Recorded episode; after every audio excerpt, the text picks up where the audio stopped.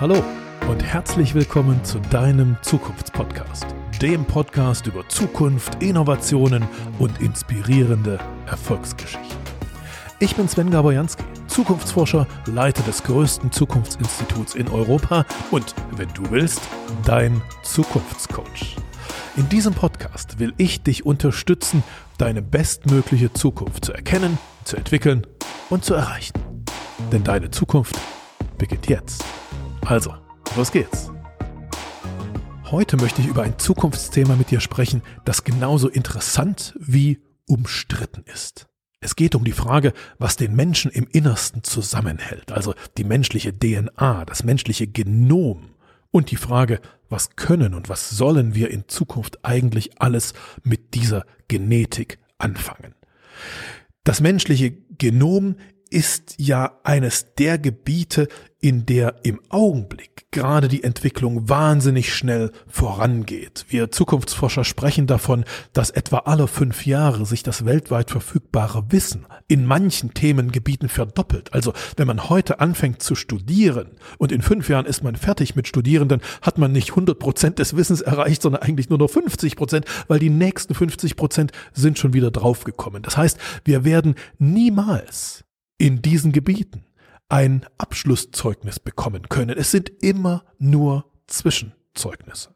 Und eines der typischen Gebiete, in denen das heute gilt, ist der menschliche Körper ist die Genetik des menschlichen Körpers. Die Genanalyse, also die Analyse des individuellen menschlichen Genoms, macht riesige Qualitätssprünge. Wir werden in den nächsten zwei, drei Jahren dahin kommen, dass die Analyse einer individuellen DNA, also deines Genoms, individuell für dich, nicht mehr 10.000 äh, Euro kostet, nicht mehr 1.000 Euro kostet, sondern unter 100 Euro fällt.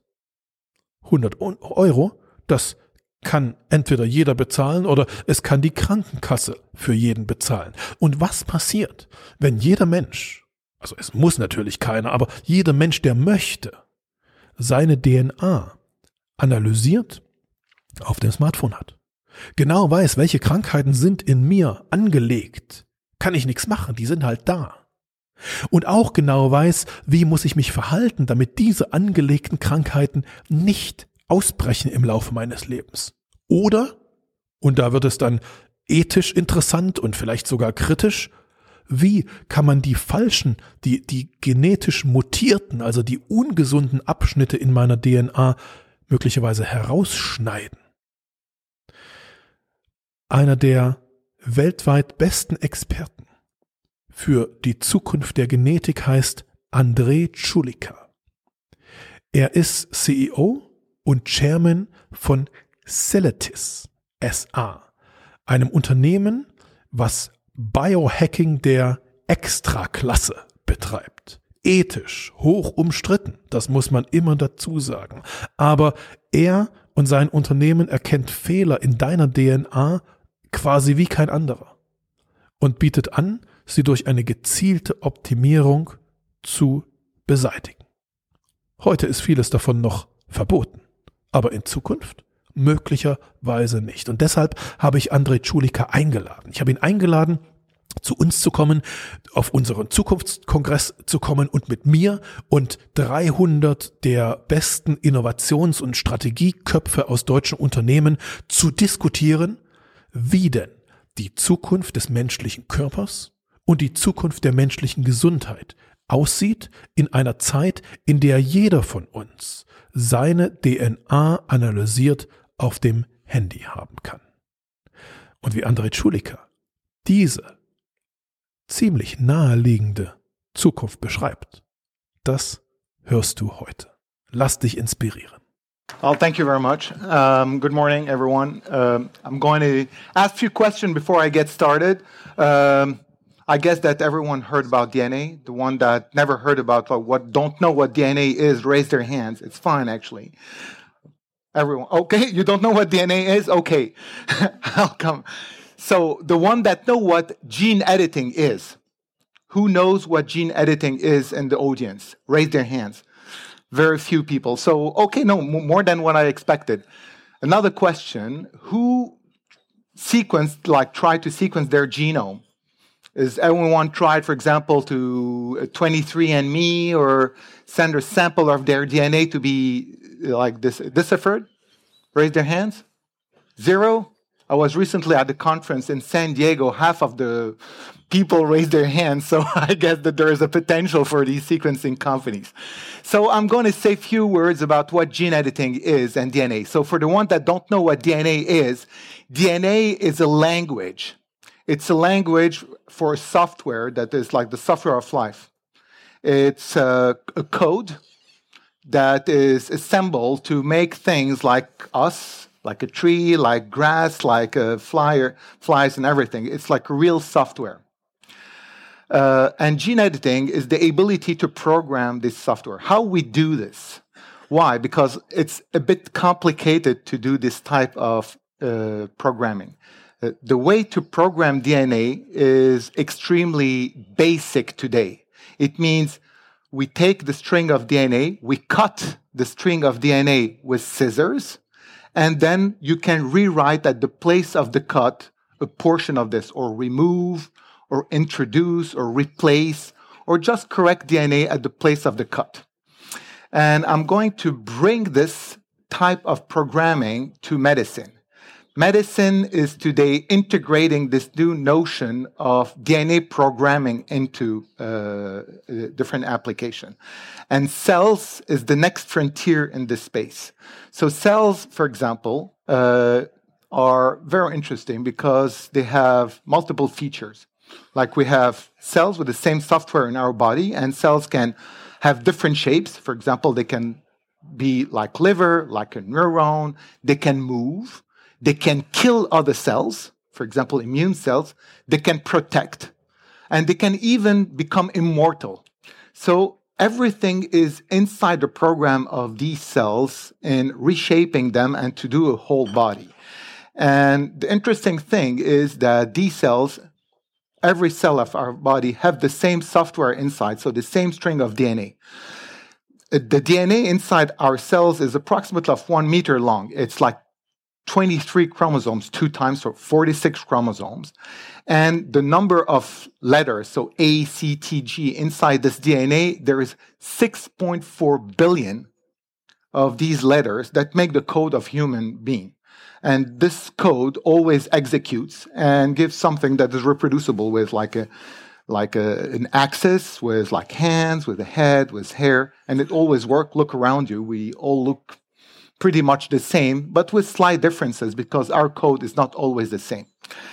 Now, the first application of how to program these, uh, this DNA into a therapeutic application is, has been cancer. And the way to do this is fairly simple. You take a cell that is theoretically a cell that is supposed to protect us from foreign intrusions. It's called T cells. And these cells normally circulate in the body. All of you have T cells. And when a T cell detects something that comes from the outside, the T cell will detect this intrusion. So it's like a police, immigration police. It detects something that would come from the outside and will probably recognize this through a little sensor and will kill this. And we're going to take these cells and we're going to reprogram these cells to change the way they behave. So we're going to remove from the DNA, so we're going to cut the DNA inside the T cell. We're going to remove the gene that let it recognize foreign cells, so it will become totally blind. And then we'll reinsert inside the DNA of this cell a little new artificial gene that will let this gene recognize a cancer cell. So the cell will suddenly new, have a new optic and will start seeing cancer cells, but also will give the opportunity to this cell to also start amplifying when it will detect the cancer cells. And the first time patient has been treated, it's like in the United States and England and probably in Germany soon, so but it's like very new type of, uh, of applications. These cells are reintroduced in patients. So it's most of the time patients that have leukemia, an acute lymphoblastic leukemia at the late stage that failed all other treatments.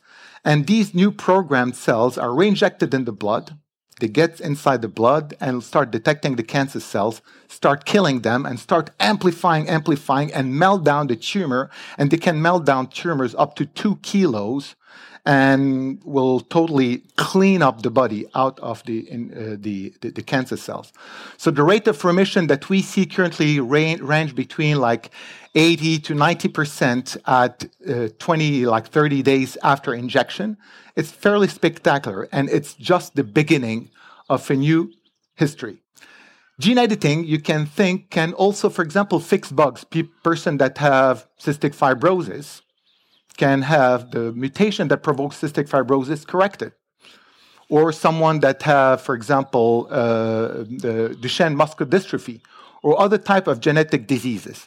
This is not happening now, but the first clinical trials, and to give you a, a, vision of the future, the first clinical trials are starting. And it's an interesting uh, option that is coming to us. So you will see during the next years, I was speaking about like 2018 up to 2028, what is going to happen. So there is new clinical trial that will start around like correcting different type of bugs. Initially, for example, some type of blindness, uh, such as Leber amaurosis, but also other type of, of diseases such as uh, hemoglobinopathies, sickle cell anemia, beta thalassemia, etc., etc.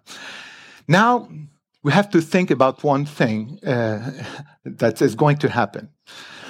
So, you know what the paradigm is? The paradigm is you can correct everything in the body, but you don't touch germlines or you don't touch embryos. This is the common accepted uh, uh, rule, ethical rule. Everyone agrees with this. No, you don't change like the embryos or don't change the spermatozoa or like the eggs. Why? Because if we start doing this, then it breaks something. We'll start like engineering new human beings. The thing is that if you start thinking over the century, the whole 21st century, you correct a person from like cystic fibrosis and the person is corrected. So the body is fine, but the germline still have the mutation. This person will meet an adult that have uh, for example, beta thalassemia. All the blood is fine, but the germline still have the mutation. They will fall in love, have kids, or either you start sorting the embryos, which is eugenistic, or you leave the thing like it is. And then that's like five minutes. Okay. so eugenistic. And so they will have a kid with the two mutation. This kid will grow will, have, will be fixed for the two bugs, and we'll meet another one that have two other mutations. They will have a kid with four mutations. And if you continue to project this while you're doing gene editing, therapeutic gene editing, somatically for so all differentiated tissues, but not their germline, no embryos, then you will see one thing. People will be totally fixed for uh, their mutation in their body, while the germline in human beings will be totally disconnected. What is programmed in our germline or in the embryos will be totally different than what is programmed in the body of people. And we'll ha- have to start thinking what we want and where human beings are, uh, are heading at. We're beating, as we would say, uh, uh, Darwin. The Darwin selection will be totally beaten by this very powerful technology. Today, in uh, 2018, I started 2017, there is an international consortium called the Human Genome Write in 1919, there was the Human Genome Read uh, consortium that took 13 years to decipher totally the human genome program. It took 13 years, $3 billion to read totally the human genome that was finished in 2003. Today, there is an international consortium, Human Genome Write, where we're going to totally reprogram the human genome, removing all the mutations and updating the human genome for the first time. It means we're moving from sapiens 1.0 that was said to a new cell of a human being that will have no mutations inside. And we're starting to question ourselves where we're heading at. You have to also think about the technologies that are con- in connection with gene editing, which are, of course, uh, genome uh, sequencing. So everything that you see around you will be sequenced. This is the end. Two minutes? Okay, I have to stop here. And then in connection with bioinformatics, we'll be in connection also with uh, uh, robotics, in connection with a lot of different new sciences. We're heading at a new type of life that will be programmed on Earth. And also, this perspective of being able to reprogram everything that is done in life is something that people will have to assess. It's not only computers that will be programmed, but life in general, human beings are going to be able to program them.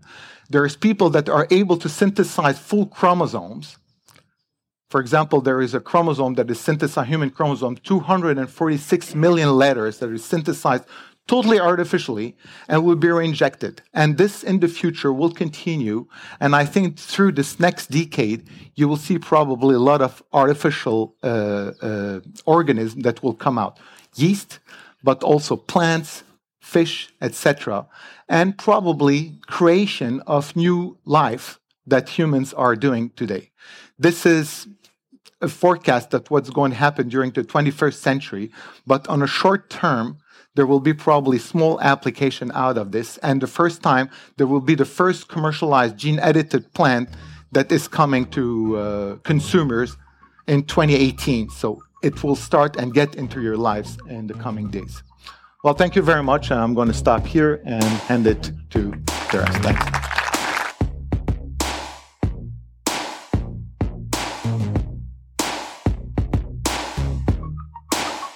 Danke dir fürs Zuhören im Podcast Zukunft entdecken, entwickeln, erreichen. Wenn ich dich inspirieren konnte, dann teile es gern mit deinen Freunden und mit deiner Familie. Mehr Infos zu deiner Zukunft, wie man sein bestmögliches Zukunftsbild entwickelt und wie man es erreicht, findest du in meinem Blog unter jansky.de.